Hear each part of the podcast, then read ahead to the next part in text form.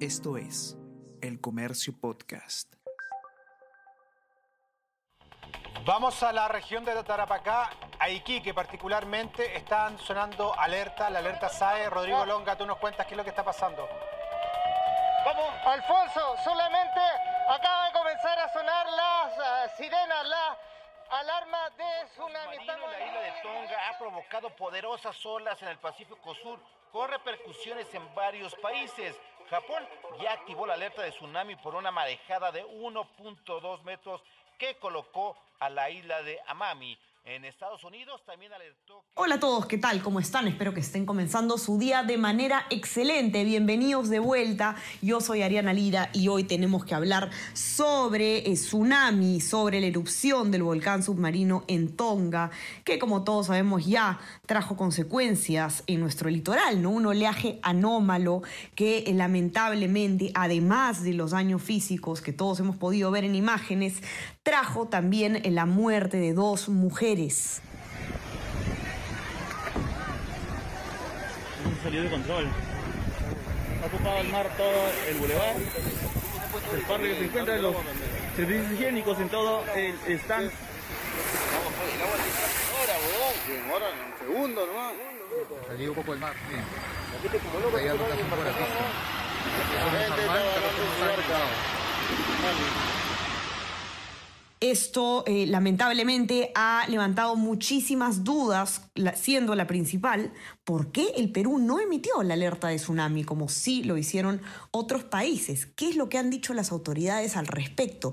¿Qué es lo que ha dicho el gobierno al respecto? Porque la primera ministra ya se ha pronunciado también. ¿Se debió o no se debió emitir la alerta? ¿Hubo una eh, respuesta tardía o no? Se los contamos con detalle a continuación.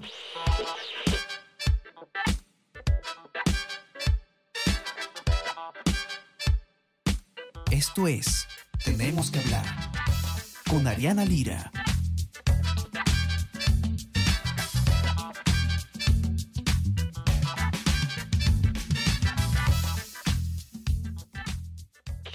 ¿Qué fue lo que ocurrió el pasado sábado? Oscar Paz ha sido el periodista encargado de armar este informe, que ustedes lo van a poder encontrar en todas nuestras versiones.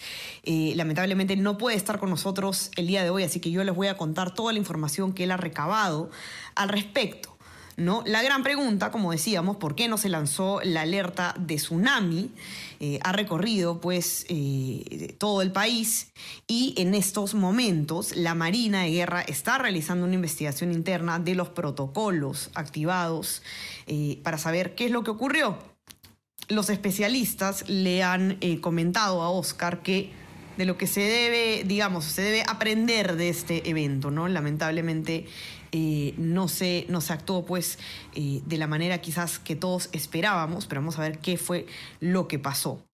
Luego de que haya eh, existido la erupción de este volcán, distintos países sí activaron alertas de tsunami, ¿no? Eso es lo que hemos visto eh, a lo largo de, del día sábado y a lo largo de ayer del día domingo. Sin embargo, en el Perú, la Marina no activó la alerta de tsunami y, bueno, ese mismo día por la tarde, como hemos podido ver todos en imágenes, los oleajes anómalos eh, causaron muchos daños, sobre todo se han podido ver imágenes con daños muy preocupantes en la playa de Paracas, en Ica, en Ica eh, y dos mujeres que decíamos lamentablemente perdieron la vida ahogadas en una playa de Lambayeque, la playa Nailamp. ¿Por qué nuestro sistema eh, no alertó eh, el, el tsunami como sí ocurrió en otros países? Vamos a ver qué es lo que pasó ese día, qué es lo que pasó el sábado. La Marina emitió dos boletines el día sábado. El primero lo hizo al mediodía. ¿Qué dice el boletín del mediodía de la Marina? Se descarta el tsunami y en el tercer párrafo de ese mismo boletín sí se advierten oleajes anómalos. Luego, a las tres y media de la tarde, la Marina reitera la información y reitera pues eh, que no existe alerta de tsunamis, pero sí eh, advierte sobre estos, estos eh, oleajes fuera de lo común. ¿Por qué se descarta el tsunami? Lo que ha dicho Giacomo Morote, que es el capitán de corbeta del Centro Nacional de Alerta de Tsunami de la Marina, es que no se declaró alerta de tsunami porque no se cumplieron tres criterios que el protocolo exige para que la Marina pueda declarar alerta de tsunami. ¿Cuáles son estos tres requisitos? El primero que sea un sismo de magnitud mayor de 8, que ocurra en el fondo marino y que no sea de gran profundidad. Lo que dijo eh, el capitán Morote es que el, el, sismo de Tonga no cumplía con estas características y que por lo tanto, al, no, no eh, cumplir con los requisitos, no se podía considerar, según el protocolo que seguía la Marina de Guerra, una alerta de tsunami. A raíz de esto, a raíz de las, eh, de las críticas que han surgido, la Marina ha decidido, como les comentaba, iniciar una investigación interna para determinar si es que se aplicó correctamente o no el protocolo durante este evento del día sábado. En Chile, por ejemplo, sí se activó la alerta de tsunami eh, y la explicación que ha dado Morote de por qué en el país vecino se alerta y aquí no es porque eh, tienen un sistema distinto, tienen una metodología de análisis diferente a la que tenemos acá. ¿Por qué? Porque Chile tiene una geomorfología distinta al Perú, no tiene un territorio insular y por lo tanto los métodos que utilizan para alertar el tsunami eh, son distintos. Ahora, por otro lado, eh, Oscar conversó también con Miguel Estrada, él es un especialista del Centro Peruano Japonés de Investigaciones Sísmicas y Mitigación de Desastres, y lo que dice el señor Estrada es que tenemos que sacar lecciones de lo que ha ocurrido, ¿no? Y lo voy a citar. Él dice textualmente, cada evento deja un aprendizaje, se debe tomar en cuenta qué cosa puede pasar y siempre ponerse del lado más seguro. Ahora, en su opinión, él no cree que haya, una, habido una mala interpretación de la información, ¿no? Esa es la opinión del señor Estrada.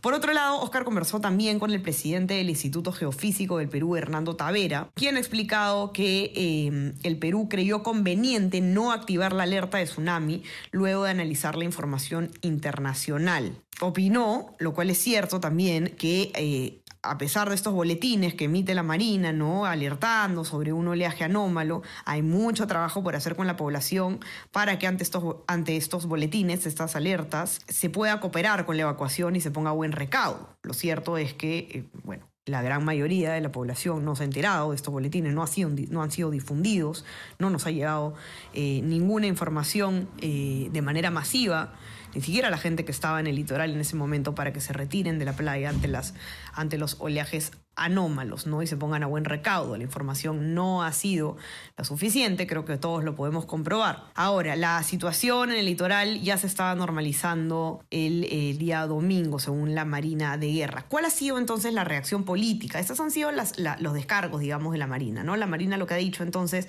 es que no se ha activado la alerta de tsunami porque no se cumplían los tres requisitos que exige el protocolo, que el protocolo era tal, y se está haciendo pues la investigación interna al respecto para poder saber si es que se aplicó bien o mal. Vamos a ver qué pasa con esa investigación, ¿no? Esperemos que tenga resultados pronto. Hay que estar detrás de eso.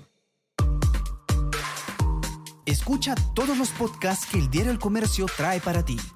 Las cinco noticias del Perú y el mundo. Tenemos que hablar. Easy Byte. Primera llamada y jugamos como nunca. Escúchalos en la sección podcast del comercio.pe o a través de Spotify, Apple Podcast y Google Podcast.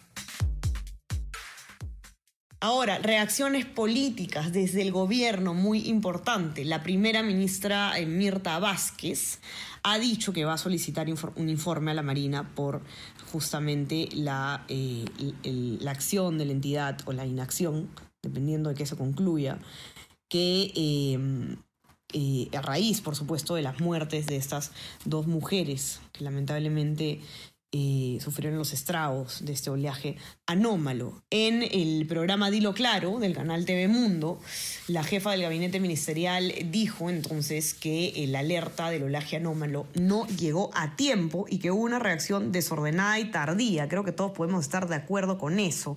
Si se emitió el boletín, bueno, se puede haber emitido el boletín, pero no nos hemos enterado del oleaje anómalo, por lo menos de manera masiva, o no se han evacuado las playas de manera eh, oportuna. Voy a citar a la ministra Vázquez para ver qué dijo eh, textualmente. ¿no? Ella dijo, ayer se dio esta situación, ayer refiriéndose al sábado, ¿no?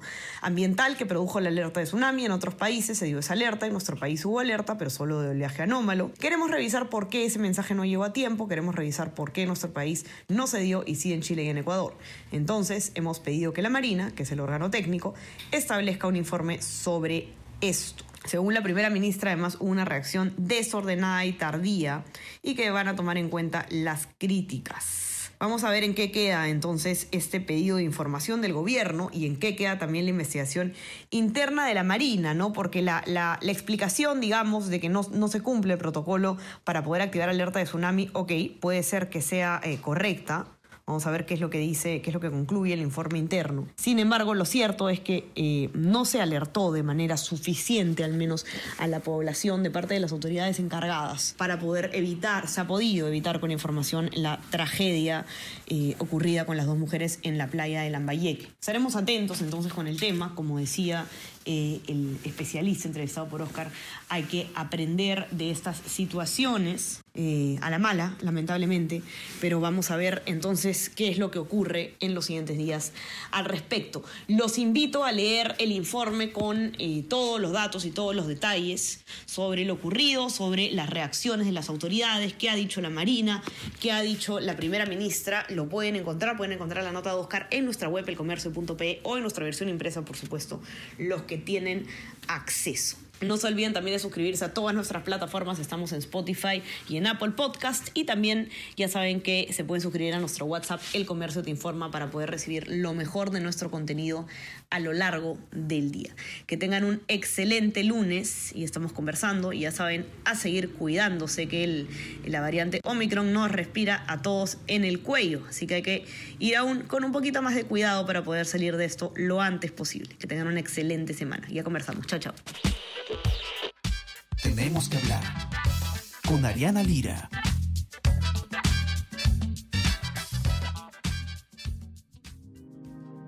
El Comercio Podcast.